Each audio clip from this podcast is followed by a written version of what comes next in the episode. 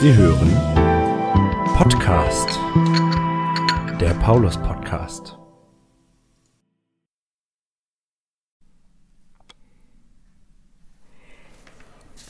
Willkommen zum St. Paulus Podcast, der Podcast hier aus St. Paulus.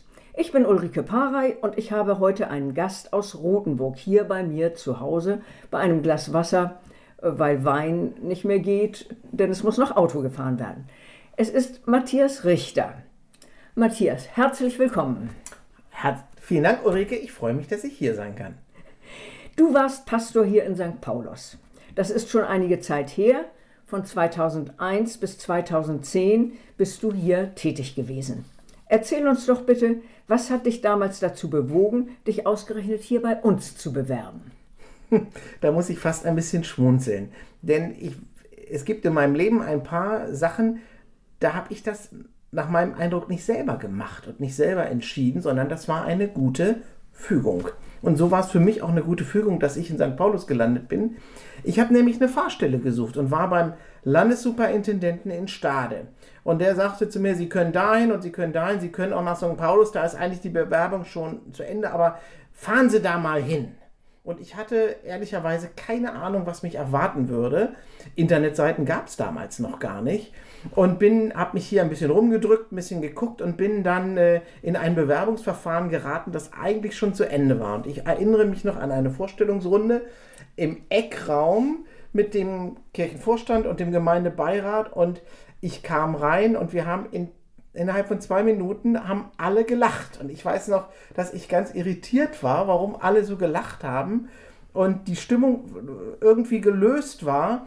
Und ähm, ich glaube, das lag aber daran, dass vom ersten Moment nach meinem Eindruck da ein super gegenseitiges Verstehen im Raum war. Und das hat dann dazu geführt, so würde ich das sagen, dass ich zehn Jahre Pastor in St. Paulus sein konnte. Ja, das kann ich so bestätigen. Ich war ja damals auch dabei. Und wir waren von, es gab damals noch ganz, ganz viele Bewerbungen, wenn man eine Fahrstelle ausschrieb. Das hat sich ja nun inzwischen sehr geändert. Und äh, wir waren damals schon ziemlich erschöpft von all den Vorstellungsrunden. Und dann kam Matthias und wir haben wirklich so vergnügte, eine so vergnügte halbe Stunde gehabt, dass er rausging und sagte, warum haben die eigentlich alle gelacht? Das weiß ich noch, ja. Ja, das war, äh, ja, weil das war äh, der Anfang einer guten gemeinsamen Zeit. Absolut. Und ich erinnere mich da total gerne dran. ähm, ich frage einfach jetzt schon mal dazwischen, was machst du denn heute? Du bist ja nicht mehr in St. Paulus. Nein, also ich bin aus St. Paulus weggegangen nach Rothenburg. Im Grunde war das ein bisschen so, dass meine Frau ja in Rothenburg arbeitete, die immer vorher mir hinterhergezogen ist aus Lübeck nach Buxtehude und dann habe ich das auch so empfunden, jetzt bin ich mal dran, dass ich ihr mal hinterherziehe und so bin ich erst nach Rothenburg gekommen, habe da zuerst eine Stelle für Fundraising, also für das systematische Einwerben von Spenden aufgebaut für Kirche und Diakonie. Das ist grandios in die Hose gegangen, das hat nicht funktioniert. Ähm, und ich habe dann eine Trainee-Ausbildung machen dürfen in der Diakonie, in dem großen Krankenhaus, führen und leiten in der Diakonie, habe dann als theologischer Direktor im Krankenhaus gearbeitet, war also für das äh, christliche Profil des großen Hauses verantwortlich und seit fünf Jahren bin ich Vorstand des Diakonissen Mutterhauses. Wir sind ein kleines mittelständisches christliches Unternehmen. Wir haben drei Kindergärten, wir haben eine kleine Akademie, wir haben Wohnangebote für Senioren, wir haben Fachschulen für Sozialpädagogen, wir haben äh, Flüchtlingseinrichtungen und meine Aufgabe ist das so äh, zu entwickeln, den christlichen Charakter zu erhalten und äh, zu leiten, ja. Ja, das ist ja ziemlich spannend. Auch ein bisschen sehr was anderes als das, was du hier gemacht hast. Das stimmt. Ja. Was würdest du denn sagen, inwiefern hast du mitgebaut an dieser Kirche in den knapp zehn Jahren, die du hier warst? Also ich will mal das eine Wörtchen in deiner Frage nochmal betonen, das mitgebaut. Also das mit an dem gebaut. Denn ich fand das hier wirklich ganz für mich auch eine tolle neue Erfahrung, dass hier ein echter Teamgeist herrscht. Schon als ich hierher kam, das habe ich so vorgefunden, dass Kirchenvorstand und die, und die, die, die hauptamtlichen Kollegen, aber auch ganz viele, die so punktuell mal hier und da sich engagiert haben, dass die alle an einem Strang gezogen haben. Ganz doll die Kirchenmusik mit Katrin Götz, das war einfach super. Und in diesem, in diesem Netzwerk habe ich mich dann als einer der Strippenzieher von vielen, von vielen so wiedergefunden. Und ich, wenn ich mich so erinnere, ist natürlich so, fällt mir ein, wie wir damals den Gospelchor gegründet haben. Das war natürlich Katrin, die da ganz engagiert war, aber auch Jürgen Günther. Also ohne die würde es keinen Gospelchor, würde es das nicht geben. Das war damals auch umstritten, weil wir im Grunde kein Geld dafür hatten. Und dann wirklich immer das Motto war, Geld folgt den Ideen. Und wir brauchen das jetzt. Und wir müssen. Und dann haben wir es gewagt und es ist gut gewesen.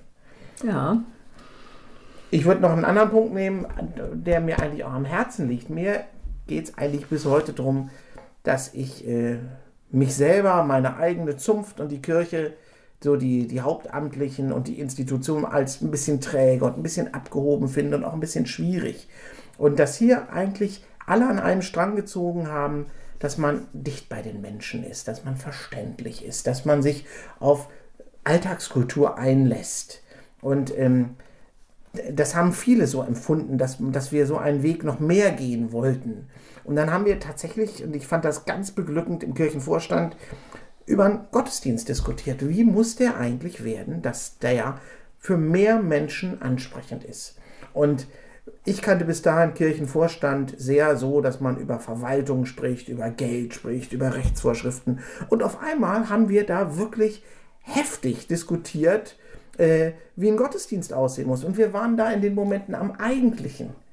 Und Ja, das ja. war eigentlich was Tolles. Und auch was dabei rausgekommen ist, war super. Und ich glaube, das hat auch Früchte getragen. Ja, und das ähm, im Großen und Ganzen ist das ja auch heute noch so. Ne? Ich erinnere mich an Rudi Ratlos, der immer unser äh, Vorbild war. Ähm, das, äh, das ist derjenige, der bei, bei Klaus Douglas äh, in dem Ja, Buch vorkommt, absolut. Ähm, für den wir den Gottesdienst machen Ja, wollten. genau. Und wie blöd, also einfach so eine Überlegung, wie, wie, wie blöd fühlt man sich, wenn man in einen Gottesdienst kommt und nicht weiß, was die da machen. Und wenn alle auf einmal Vater unser beten und man kennt das nicht oder nur aus der Ferne und man fühlt sich ausgeschlossen, weil alle anderen das können. Und wie kann man solche Schwellen äh, niedriger machen, dass sich auch die, die noch nicht drin sind, äh, dass die sich zu Hause fühlen können? Ja, ja, ja, ja.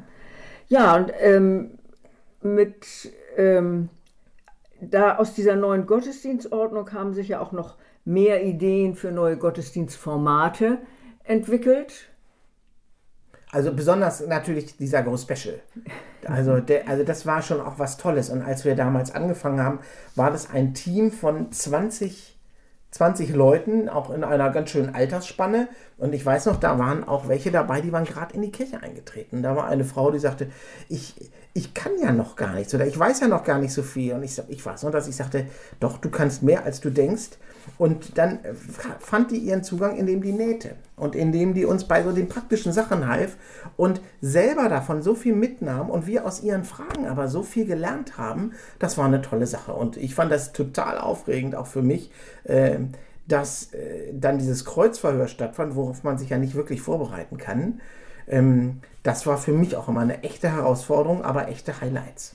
Ja, und jetzt wirst du das ja auch wieder erleben, denn wir sind ja im Jubiläumsjahr und am 3. Juli wird ja ein äh, Go Special wieder äh, stattfinden und da wirst du am Bistrotisch stehen und zu den Fragen, ist das Kirche oder kann das weg, Stellung nehmen. Ja, bin ich auch ein bisschen aufgeregt.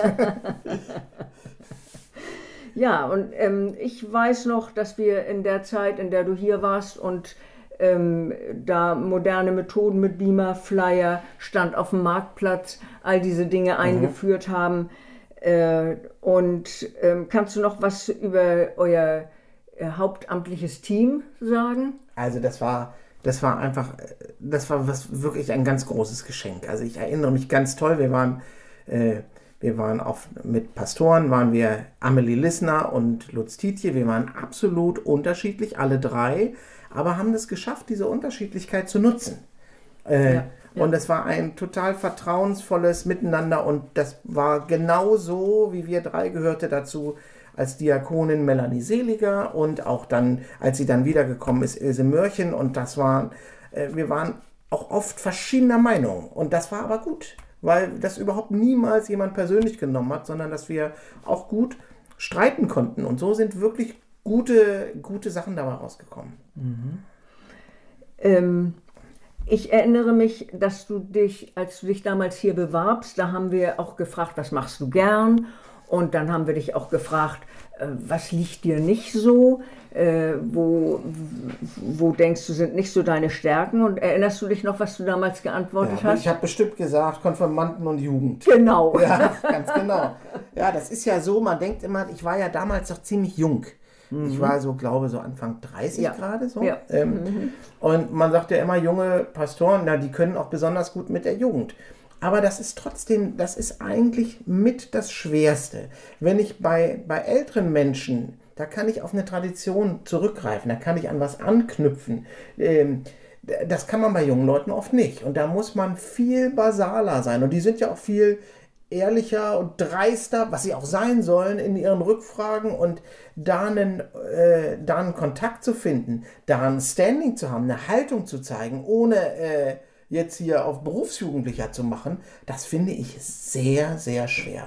Und das fand ich immer eine riesige Herausforderung. Ähm, und ich glaube, es ist uns schon miteinander, ist es uns schon gelungen, aber es ist schwerer, einen, einen, einen guten Konformantenunterricht zu machen, als einen guten Seniorenkreis.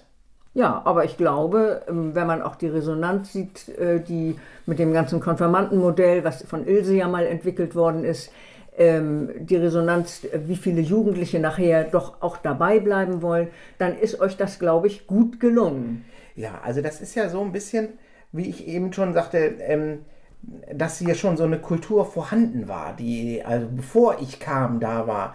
Und diese Idee mit dem Konfirmandenmodell, dass das keine gute Idee ist, wenn man Dienstagnachmittag, wenn keiner mehr Lust hat, alle müde sind, da für eine Stunde anzudackeln und im Schulrhythmus da äh, so eine Stunde da abzumachen, das ist keine gute Idee. Und dass hier schon die Idee war, von, von Ilse Mörchen, das muss in Blöcken sein. Da muss eine große Freizeit am Anfang der Zeit sein, damit man auch die Dynamik, die da entsteht, in dem ganzen Jahr nutzen kann.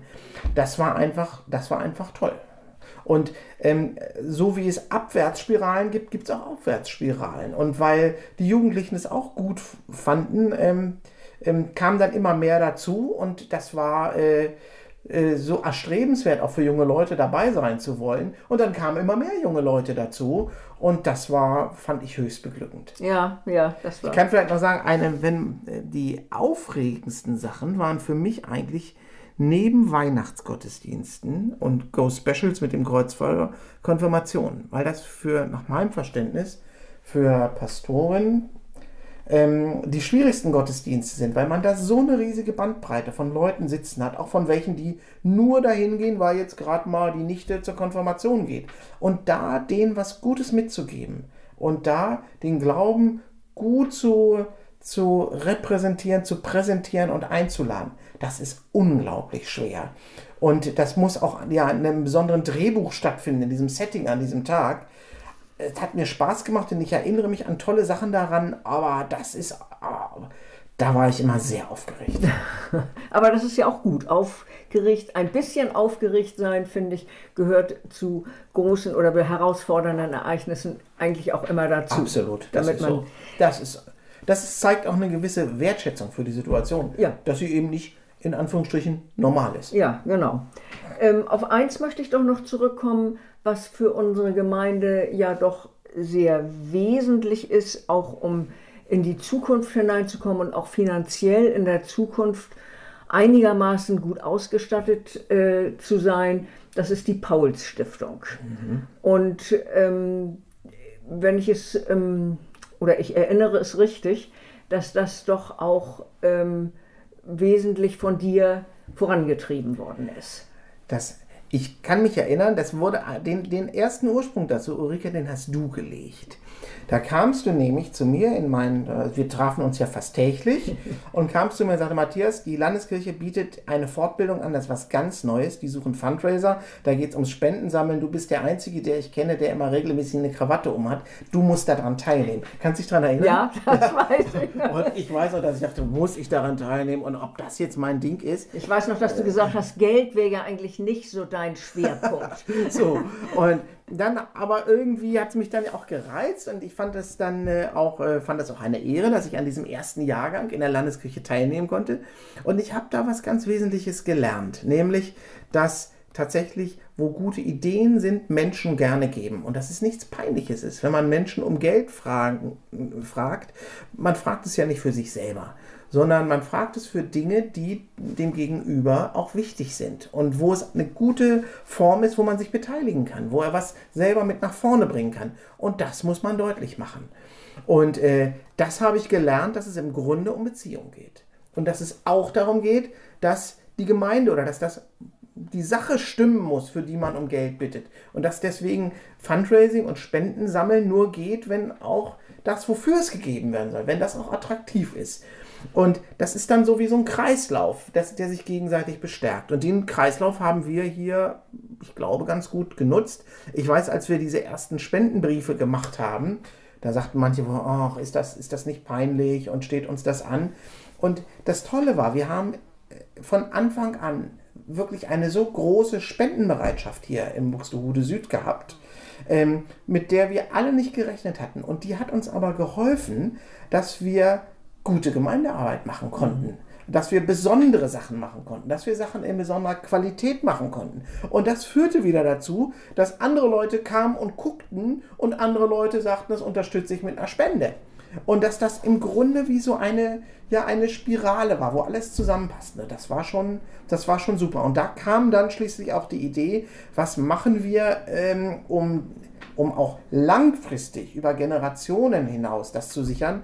Und dann haben wir gesagt, wir, wir, wir gründen diese Pauls-Stiftung. Und ich weiß noch, ich habe dann hier Besuche gemacht und, ähm, und dass da, ich saß da bei, bei zwei Frauen, die ich vorher nicht persönlich so gut kannte, und die eröffneten mir, und das war, ist eine der höchsten Spenden, die ich bislang so gekriegt habe, die eröffneten mir, wir haben beschlossen, wir unterstützen das mit 10.000 Euro. Da war, das werde ich nicht, das werde ich nicht vergessen. Ja, das toll. ist ein großer Grundstock der Pauls Stiftung, aber auch und viele mit kleinen Summen, mit mittelgroßen Summen, aber dass so ganz normale Leute etwas bewegen können und dass man nicht immer sagen muss, na, das müssen die Reichen machen, sondern wirklich viele kleine Leute an vielen kleinen Orten. Ja, genau. Die haben die Paul-Stiftung gegründet. Ja, ähm, ich erinnere noch äh, die himmlischen Schweine, Super. wo auf verschiedenste Art und Weise Geld reingekommen ist. In der Geburtstagsrunde rumgegeben. Kinder haben da äh, was gesammelt.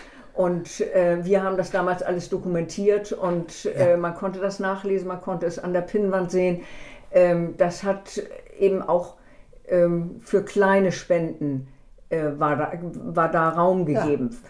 Ja. Und ähm, das hat wirklich äh, zur Verbreitung sehr beigetragen. Ja, und zur Verankerung. Und dass Menschen einfach gemerkt haben, das ist was von uns und für uns. Und ich finde das bis heute berührend, wie diese, äh, diese Stiftertafel in der Kirche, wie die wächst und wie da auch noch Platz ist, ja, ja. Äh, weil ja auch in Zukunft äh, die St. Pauluskirche ein, ein Ort sein soll, wo Menschen was mitnehmen können. Ja, ja, genau. Was gefällt dir denn besonders hier an unserer St. Pauluskirche, also an dem Bau? Hm. Also ich finde an dem Bau erstmal das Beste daran ist, dass man dicht dran ist an den Menschen. Also nichts finde ich schrecklicher als Kirchengebäude, wo ein riesiger Hochaltar ist mit einem riesigen Chorraum und wo man im Grunde ein Opernglas braucht, um die Mimik da des, äh, des Pastors, der Pastorin zu sehen, die da vorne spricht, sondern ich habe das immer so empfunden, man ist ganz dicht bei den Menschen. Wenn ich da vorne gestanden habe, ich konnte gleich sehen, was ich da gesagt habe. Äh, haben, haben, hat das die Gemeinde verstanden? Haben die unglaublich den Kopf geschüttelt oder äh, musste ich das nochmal erklären, weil man einfach dicht dran sein konnte? Und das finde ich an dem, finde ich an dem, an dem Gebäude gut. Dass man nicht nur hintereinander sitzt, sondern dass man an, an einer angedeuteten Rundung sitzt, dass man sich auch gegenseitig wahrnehmen kann. Das finde ich super. Und ich finde auch super, dass es ein, eine Kirche ist, wo wir, da haben wir auch diskutiert, wo man hinten einen Tresen aufbaut und wo man auch redet denn, und wo man Kaffee trinkt oder auch ein Glas Sekt. Denn das echte Leben gehört in die echte Kirche und so ist es auch echte Kirche. Und das spiegelt sich da für mich in diesen Punkten. Mhm, mh. Wenn du an deine Zeit in Buxtehude zurückdenkst, gibt es etwas, woran du dich besonders gern erinnerst? Also, ich habe hinterher immer gesagt, ich war hier ein bisschen wie ein Fisch im Wasser, weil, äh, weil es einfach so viele, ja, sowieso, ich tatsächlich wie ein Fisch im Wasser, weil es so viel, ich sag mal, Response gab. Also, wenn, wenn, also ich bin, hatte damals sehr viele Ideen, kommt mir das so vor. Und, äh, mhm. äh, und es waren eigentlich immer Leute da, die, die darauf reagiert haben die gesagt haben, Mensch, super, oder die auch gesagt haben, keine gute Idee, die gesagt haben, ich mache mit, oder die gesagt haben, das gibt es schon längst. Aber es war immer eine Bewegung da. Das, das, das verbinde ich eigentlich mit St. Paulus am meisten. Mhm. Also gar nicht so ein ganz konkretes, äh, mhm. kon konkrete Sache. Ja. Und ich fand, es war schon immer hier ein Experimentierfeld. Also, wo, wo, was, wo was anders sein konnte. Und äh, und das ist, glaube ich, auch notwendig. Und das hat mir Spaß gemacht. Ja, schön. Und äh, 50 Jahre, runder Geburtstag, den die, unsere Kirche dieses Jahr, also das Kirchengebäude dieses Jahr feiert, nicht die Gemeinde, die ist ja schon zwölf Jahre älter. Welchen guten Wunsch würdest du der Kirche auf eine Glückwunschkarte schreiben? Ich glaube, ich würde so draufschreiben nach dem Motto, trau dich, dich weiterzuentwickeln und zu gucken, wie du immer noch dichter dran sein kannst an den Menschen, dass du die beste Botschaft, die du hast, auch wirklich so sagen kannst, dass nicht irgendwelche alten Traditionen im Weg stehen. Vielen, vielen Dank. Vielen Dank, dass du dich für dieses Interview bereit erklärt hast. Schön, dass du da warst. Schön, dass wir zusammen nochmal Go Special gestalten können. Und wir hoffen, ja, dass es nicht das letzte Mal war hier in Buxtehude und dass wir dich hier begrüßen können. Ganz sicher nicht. Vielen Dank.